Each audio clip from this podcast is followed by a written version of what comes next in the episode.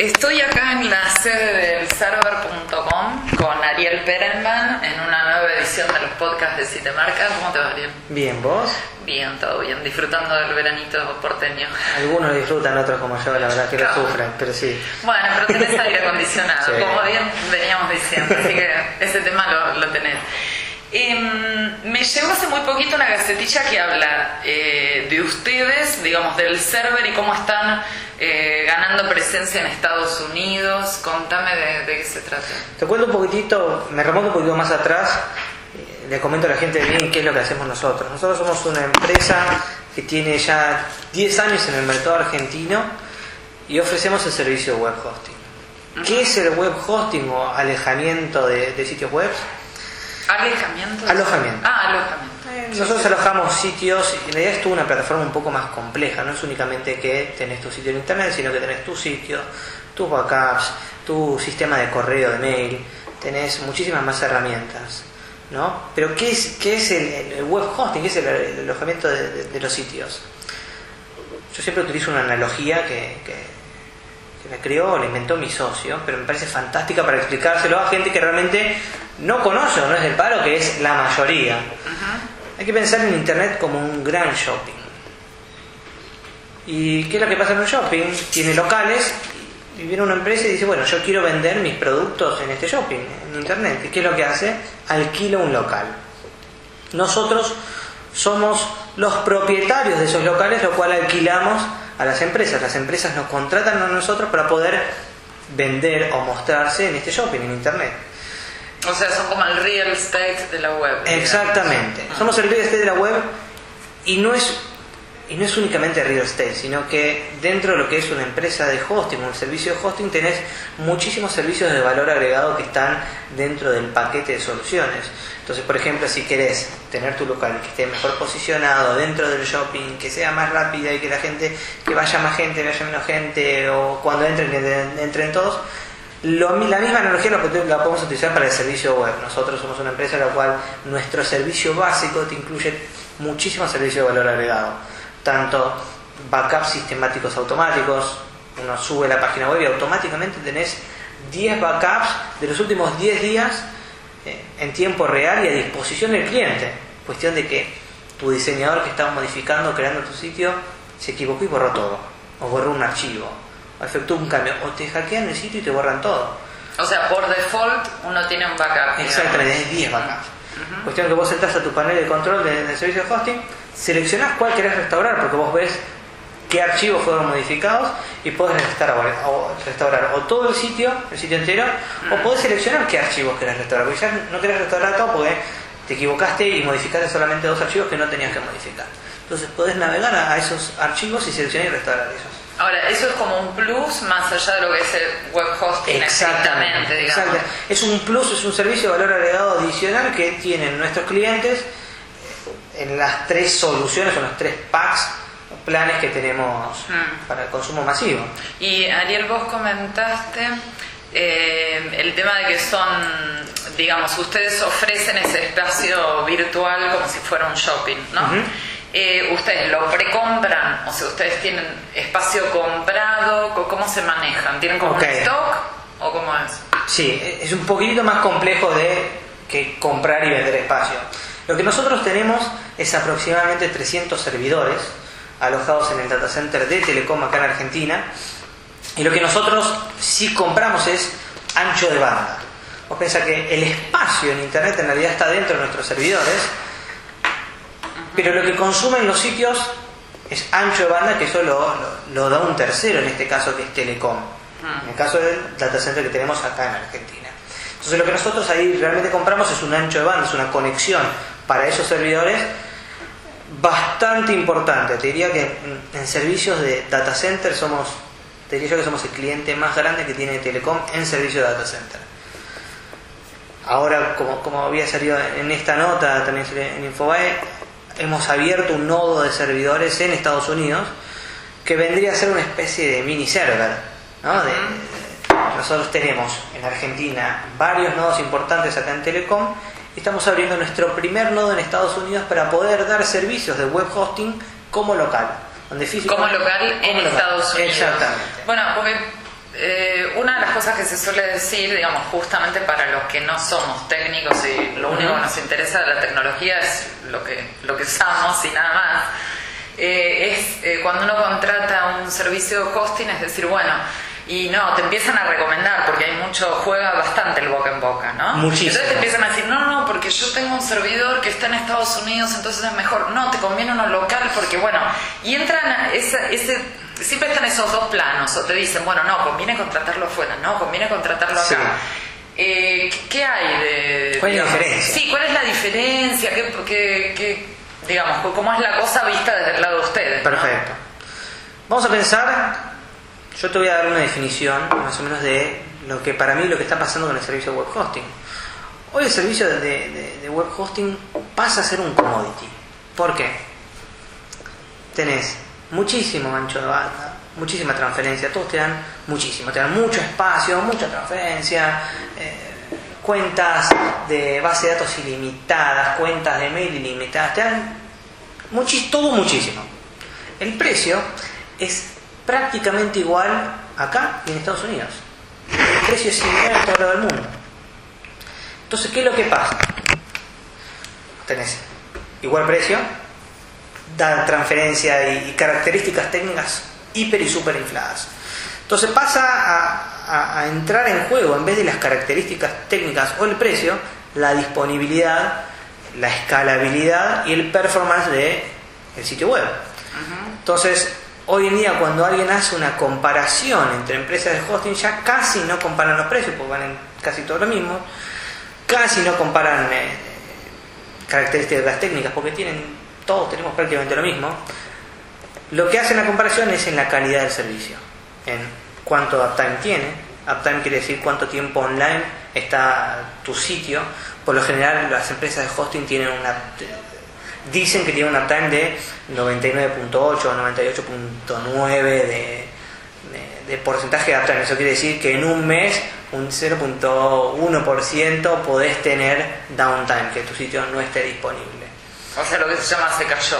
Exactamente. Mm. exactamente. Cuando se te cae el sitio web, todos Sí, te aseguran un uptime. Puede ser real o no, pero todos, la mayoría te dicen, mira, nosotros tenemos un 99.7, 99.8. La realidad es que en el caso de no haber ningún problema técnico, puedes tener un 100% Ujú. de uptime. Sí, y bueno, lo más normal es que tengas siempre un 100% Claro. y cuando surge, no sé, la catombe, un gran problema técnico, ahí vayas a tener un Mm. porcentaje Bueno, pero sigue siendo un parámetro que, que los iguala, no, no es diferenciador. Exactamente. Sí. Eh, Hoy no es un gran diferenciador. Ahora, ¿qué es lo que pasa? Vos tenés distintos tipos de sitios web. Puedes tener un sitio web chico, un blog personal con pocas visitas. Puedes tener una plataforma de ventas o un e-commerce con pocas o muchas visitas. O puedes tener un foro, una comunidad social con muchísimas visitas. ¿Y qué es lo que pasa? Ahí es donde vas a tener variedades en servicios de, web hosting. Una empresita chica que no tiene know-how, no tiene expertise y realmente no tiene conocimiento como para soportar una plataforma de alto tránsito, la verdad es que podés tener un blog y te va a funcionar bien, pero si tu blog empieza a crecer y empieza a tener muchas visitas, en el momento empiezas a tener visitas y se te va a caer porque la empresa de hosting o el servicio que vos estás contratando no está preparado Mm. para soportar esa cantidad de visitas. Ahora, ¿eso lo tenés que detectar vos, digamos, o, o quién lo detecta? Vos bien lo dijiste hoy, la gente contrata de boca en boca. Mm. ¿Qué es lo que nos pasa a nosotros? Nosotros somos una empresa que en el mercado tiene 10 años. Estamos calificadas por nuestros clientes como una de las empresas líderes en calidad de servicio. Y nos pe- especializamos en plataformas de, alto tráfico. ¿Qué quiere decir? Que nuestra plataforma, desde el paquete más básico que vale 8,70 por mes, es el, el Grid 1, está preparado para que tu sitio crezca, crezca en cantidad de visitas y nuestra plataforma pueda soportar ese caudal de visitas. Que la realidad es que no muchas empresas de hosting lo pueden hacer. Te pueden decir que lo hacen, pero no te lo pueden garantizar. Nosotros tenemos, por ejemplo, sitios de alto tráfico. Mayor sitio de alto tráfico que tenemos es psicofxp.com sí. que la verdad es que no me canso de decirlo, es un cliente nuestro, es una alianza nuestra, la cual creo que debe- no me fijo hace un tiempo de estar en los 8 millones de usuarios únicos por mes, que es monstruoso. en el ranking medido por el IAB, es el segundo sitio más de, mayor tráfico en Argentina. Viene Clarín y PsicoFXP. Y tener un cliente, esto a nosotros nos obligó a realmente conocer cómo funcionan las plataformas de, de tráfico y poder otorgar ese servicio. Ellos, por más que tienen servidores dedicados únicamente a procesamiento del sitio web, la realidad es que están dentro de nuestro hosting compartido.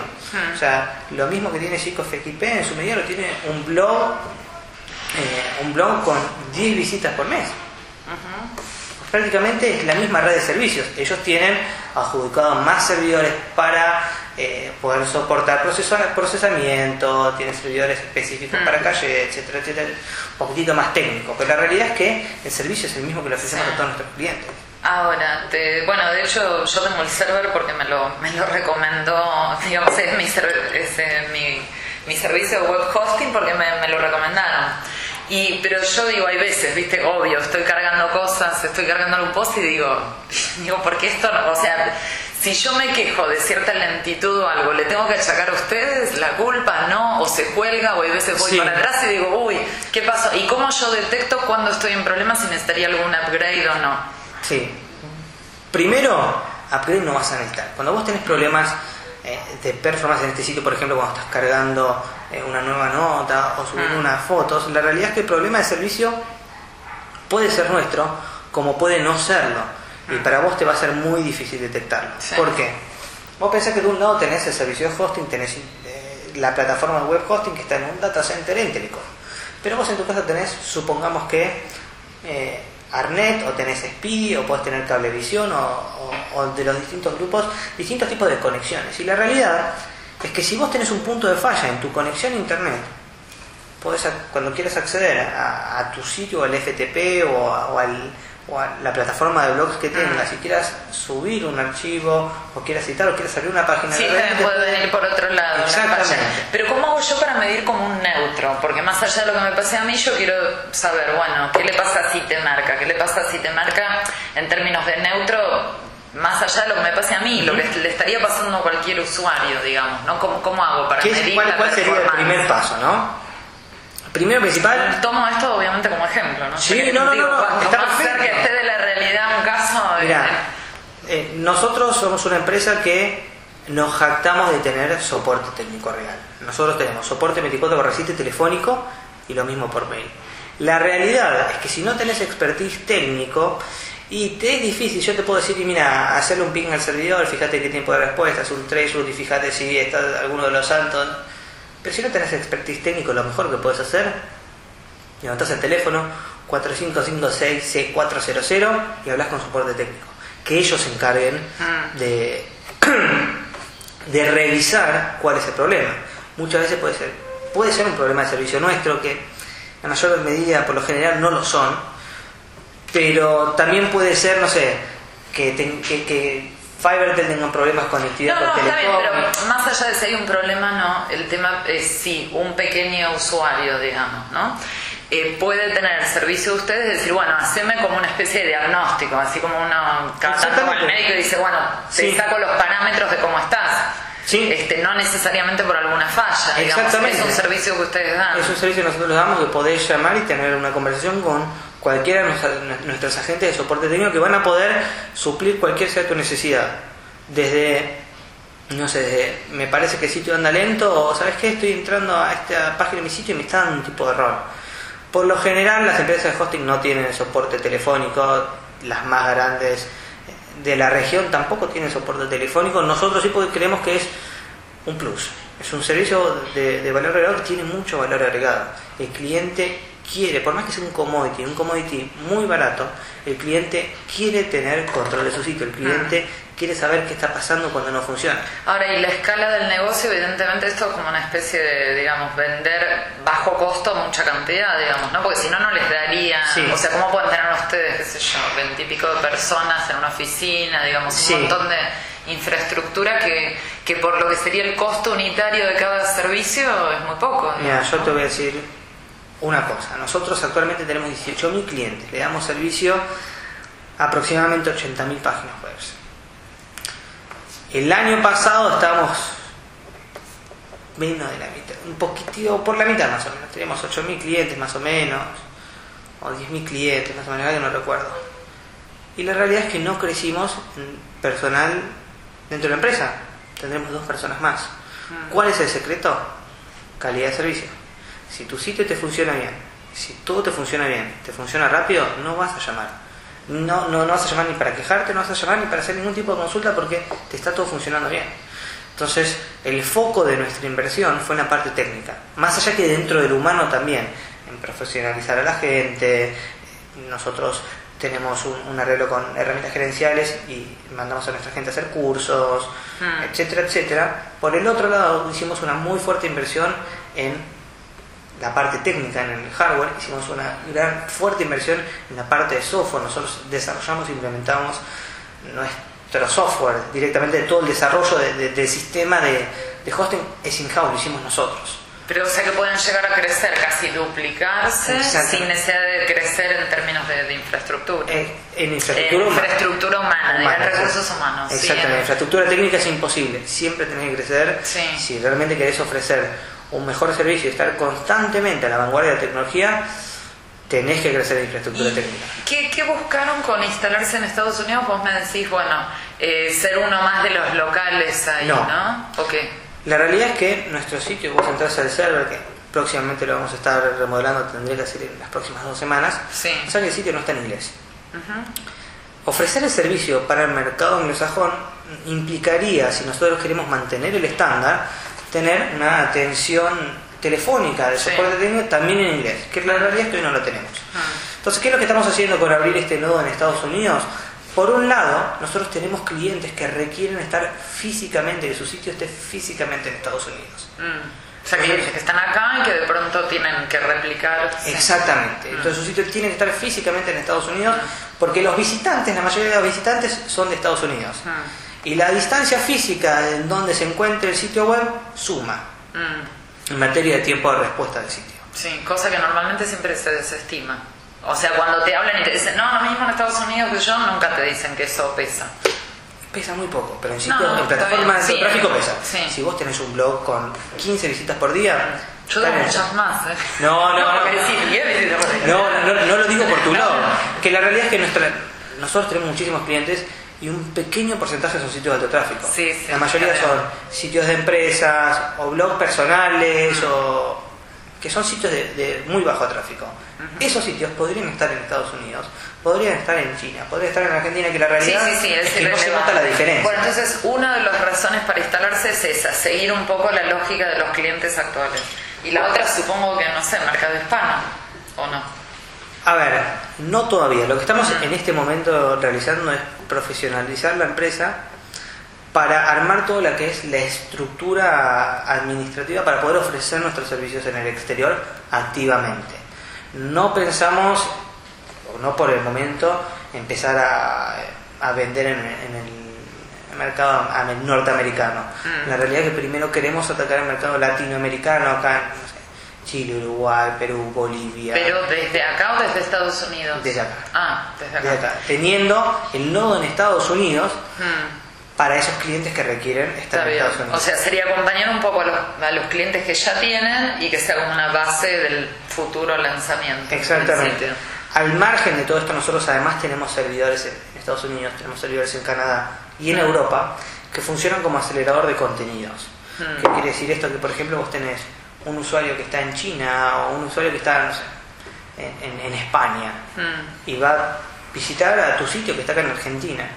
Lo que hace que el acelerador de contenido en Europa es agarra y el pedido de ese sitio pasa por este servidor y viene para Argentina. Mm. Cuando viene para Argentina el sitio pasa de nuevo por este servidor y queda almacenado en este servidor. Si entra un segundo, un tercero, un cuarto usuario a visitar ese mismo sitio, el contenido estático, el contenido que no se modifica, está en este servidor en Europa. Entonces hace que el sitio sea visto de una manera mucho más rápida. Mm. Y Ariel, vos dijiste que hace 10 años, ¿no? Que lanzaron la, la empresa. Así es. ¿Pensás que hoy la podrían lanzar o hoy ya está todo como tan tomado el mercado que no es para, digamos, ustedes empezaron muy chicos, empezaron, no sé, supongo de alguna manera viendo de qué se trataba, ¿no? Sí. No sé si tenían tan claro un plan de negocios o No, no existía plan de negocio. Te voy a contar un poquitito la historia bien resumida.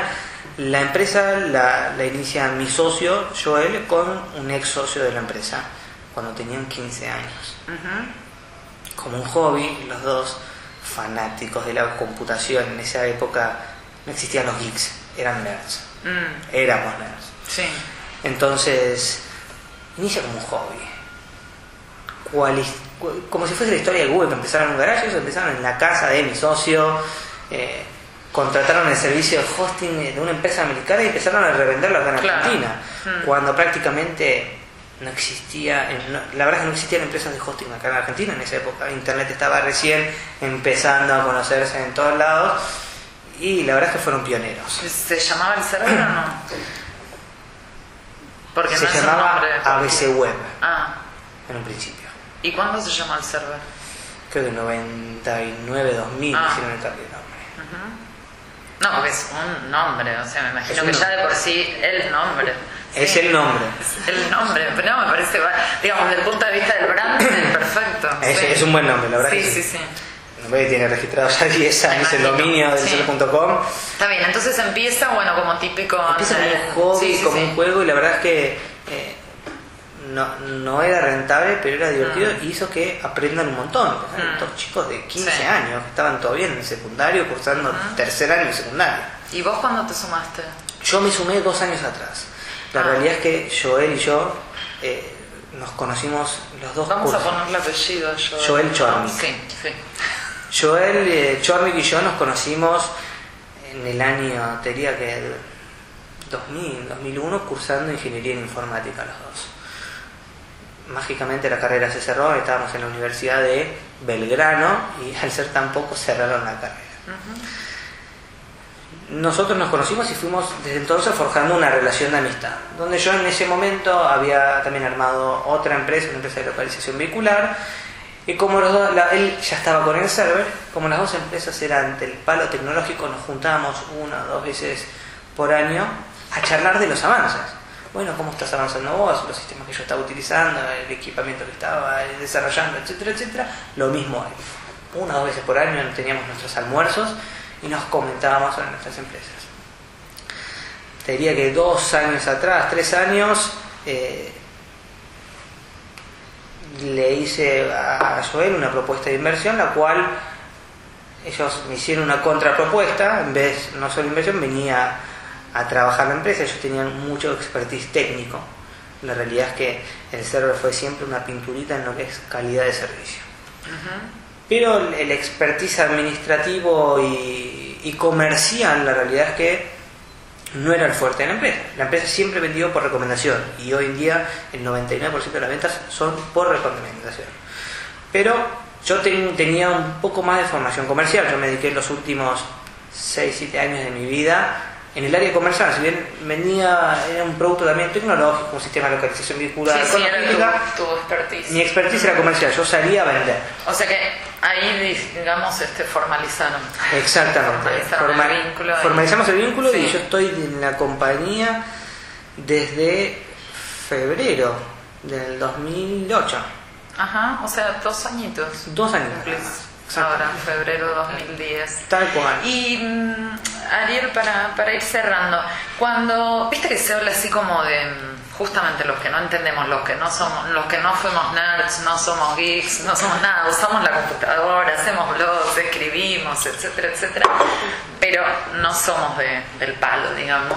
Este mm, se dicen cosas tipo, no, porque no sabes lo que son los servidores de Google, porque tienen, hay todo como una fantasía. ¿Cómo vos decís? Tenemos un... Son lugares grandes, son lugares físicos, digamos, ¿cómo, ¿cuánto lugar ocupa un, digamos, un, un equipamiento cuando decís un, tenemos un nodo acá, allá? A ver, es muy relativo. Por ejemplo, en el caso de Google, Google tiene muchos servidores y ellos no desperdician ninguno y siempre lo han dicho. Nosotros tenemos un servidor nuevo, un servidor viejo, lo conectamos a nuestro nodo y lo que hace es sumar. Mm, Entonces, en vez de decir, bueno, tengo distintos tipos de servidores, ellos van sumando procesador- procesadores, procesamiento. Lo Pero mismo- cuando hablamos de esos servidores y todo, estamos hablando de una computadora, de algo técnico, algo exactamente. ¿Cuán grande puede llegar a ser? una computadora de escritorio, pero acostada.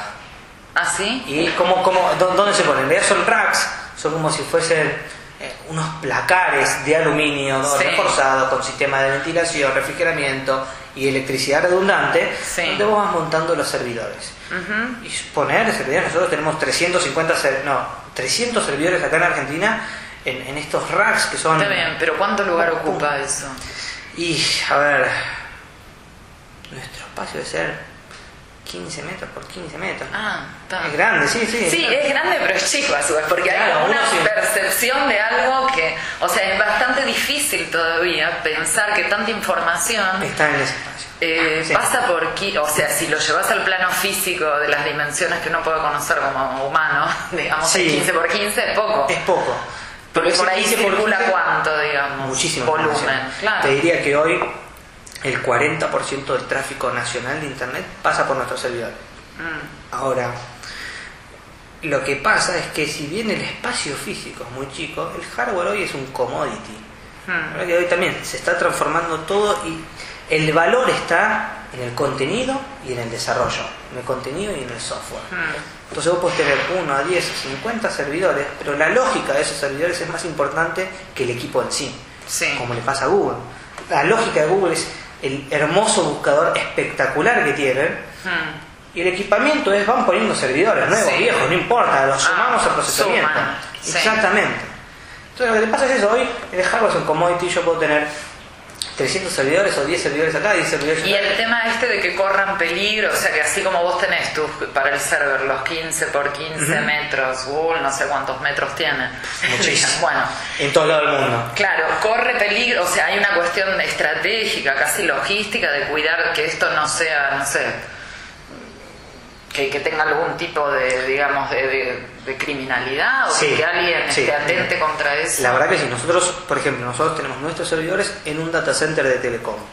El data center es un data center world class, es un data center que tiene ciertas cualidades que están fijadas dentro del mercado mundial. Entonces, nuestros servidores, ¿qué es lo que tienen? Primero están enrejados en una jaula, que solo la gente del server puede entrar. Por otro lado, tienen electricidad redundante, se corta la luz, tenés sistema UPS que automáticamente siguen funcionando, nunca se va a cortar los servidores. Y después de ese UPS, ¿qué es lo que tienen? Generadores eléctricos para darle carga al UPS.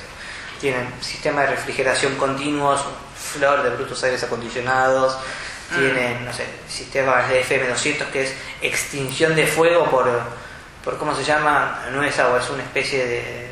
Bueno, alguna cosa. Burbuja. Sí, sí. Bueno, o sea, algún, digamos, Tiene mucho dispositivos como si estuvieran en una no Ex- sé, atmósfera absolutamente controlada. y Exacto, con es eso mismo, y eso mucha mismo, seguridad. cualquiera que dé, digamos, servicio de hosting es, es habitual, es norma que lo debería tener, digamos. norma que debería tener, que no todos lo tienen. Pueden Mm. tener o no, la realidad es que una empresa puede desde revender nuestro servicio y se olvida Mm. prácticamente del hardware y los servidores, etcétera, Pero etcétera. ese servicio ustedes lo dan, o Sí, sí, tienen, sí. ah, ustedes tienen Nosotros tenemos tres planes. Tenemos Mm. dos planes que están más apuntados a un consumidor final o una- Sí. a un cliente final y los otros, que es el otro que es un plan que se llama multicuenta, que es prácticamente es un servicio de resellers. Ujú. Marca blanca, entonces pueden revender el servicio de hosting sin tener que ocuparse de los servidores, que del equipo, etcétera, etcétera.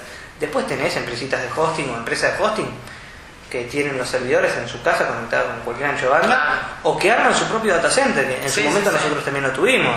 Mm. Es un es muy complejo, la verdad, podríamos estar horas y No, horas. no, horas está bien, pero es bueno por ahí tener en claro La visión, esta, la sí. fantasía que existe, ¿viste? Acerca de qué son los servers, digamos, que, que- qué es este servicio, ¿no? Bueno, y lo último que me queda, hablaban, de, digamos, más allá del servicio web hosting, eh, algo que tiene que ver con contenidos, o sea, ¿están yendo hacia algún otro lado o no? O digamos, o...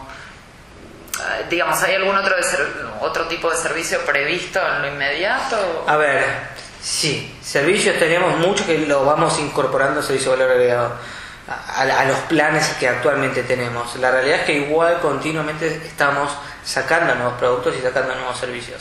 Hoy, por ejemplo, tenemos en cartera un, un servicio que se llama Virtual Cluster, que en realidad es tener un plan de hosting con recursos dedicados exclusivamente para tu sitio. Entonces, si vos tenés un sitio de alto tráfico y realmente requerís más procesamiento y más memoria RAM, podés contratarlo y vendría a ser más o menos un pay as you go, es pagar únicamente lo que utilizás. Si Mm. vos utilizás do- tu sitio requiere más procesamiento, buenísimo. No pagas por un- una solución o por 10 servidores dedicados más para temas. Mm. Pagas únicamente por el procesamiento para esos pa- para ese sitio en particular. Eso te permite... O sea, es una cuestión de afinar más el, el servicio para requerimientos. Pero es más apuntado a realmente clientes que lo necesiten. Lo puede contratar cualquiera, pero la verdad es que si no lo necesitas, vas a estar pagando además por un servicio que no te va a servir para nada. ¿Y el cloud hosting? ¿O es lo mismo, digamos, que el, cloud hosting? hosting lo que nosotros hacemos. Vos Ah. tenés dos tipos, prácticamente do- dos tipos de, de- de ofrecer el servicio de hosting. El hosting tradicional es, yo tengo un servidor, le levanto el servicio web, FTP, correo a ese servidor y empiezo a meter sitios. Ta, ta, ta, ta. Una vez que se me llena, pongo otro servidor y hago exactamente lo mismo. Y así continuamente empiezo a crecer en servidores, pero cada sitio está en un solo servidor. Mm. Si ese servidor se le rompe la placa de red, porque puede llegar a pasar, todos los sitios que están ahí dejan de verse. Están offline hasta que alguien Mm, vaya sí. físicamente y cambie esa placa de red. Tampoco te Mm. funciona el mail porque está el Sí, servicio sí. ahí ni puedo subir archivos. ¿Cómo ofrecemos nosotros el servicio de, de- de- de web hosting? Es de, similar al concepto este de cloud hosting. Mm. Nosotros tenemos varios servidores, que cada servidor tiene, por ejemplo, tenemos un nodo de servidores donde hay varios servidores con el servicio web. Tu sitio vos la subís a un servidor y automáticamente se replica en varios servidores web. Por encima de esos servidores tenés una capa de balanceador de carga. ¿Qué es lo que hace? Vos querés visitar a tu página web, el balanceador de carga se fija cuál servidor tiene menos carga, cuál servidor está trabajando menos. Y manda tu pedido a ese servidor para que tu, car- tu página cargue más rápido. Eso además de ofrecerte el servicio de balanceador de carga, tenés redundancia en los servidores. Si se llega a romper un servidor, o, dos, o tres, o cuatro, tu sitio sigue online porque tenés redundancia, tu sitio está replicado en varios servidores. Eso te permite hacer el- esto de los 10 backups de los últimos 10 días.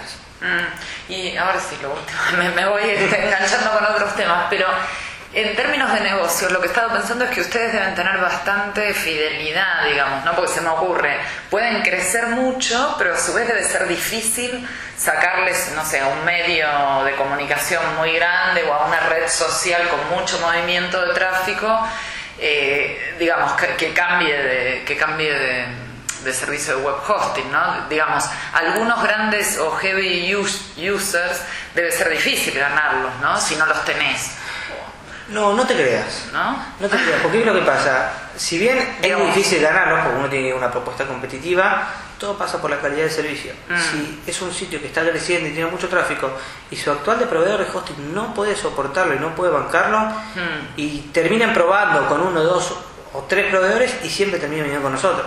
Mm. Tenemos un caso de, de- de un equipo de fútbol, de Boca Juniors, el sitio oficial, Sí. que pasó por varios proveedores Mm. y la realidad es que nosotros fuimos su último proveedor, que llegó también por un referido y fuimos los únicos que pudimos soportar. El Mm. caso de Boca es que es un sitio de alto tráfico que cuando un domingo juega Boca, el tráfico se multiplica por 10. Claro, sí, sí, Y sí. tienen miles y miles y miles y no sé si millones de visitas Mm. en muy poco tiempo, en dos horas que dura el partido. Sí, es intensivo en un momento Exactamente. dado, sí. Es muy complicado. ¿Y qué es lo que le Mm. pasaba? Ellos tenían servidores en un data center. Claro, y colapsaba cuando había una demanda tan grande. Exactamente. Y no pueden tener 50 servidores únicamente para esas Mm. dos horas de partido. Porque durante el resto del día la realidad es que le iba a sobrar eh, muchísimo equipamiento. Y la administración y, y la puesta a punto de, de un sitio de autotráfico tampoco es fácil. Entonces ellos vinieron con nosotros y están en esta moda- modalidad de Virtual Cluster. Ellos pagan por el tráfico que consumen, pagan por el procesamiento que consumen.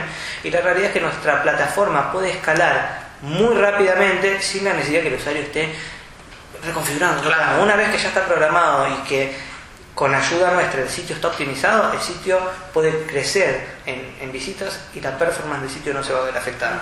Bueno, Ariel, muchas gracias. Eh, ahora me voy a poner a revisar todo, este, ver qué es lo que pasa con gracias. Citemarca. ¿eh? Buenísimo. Chao. Hasta luego.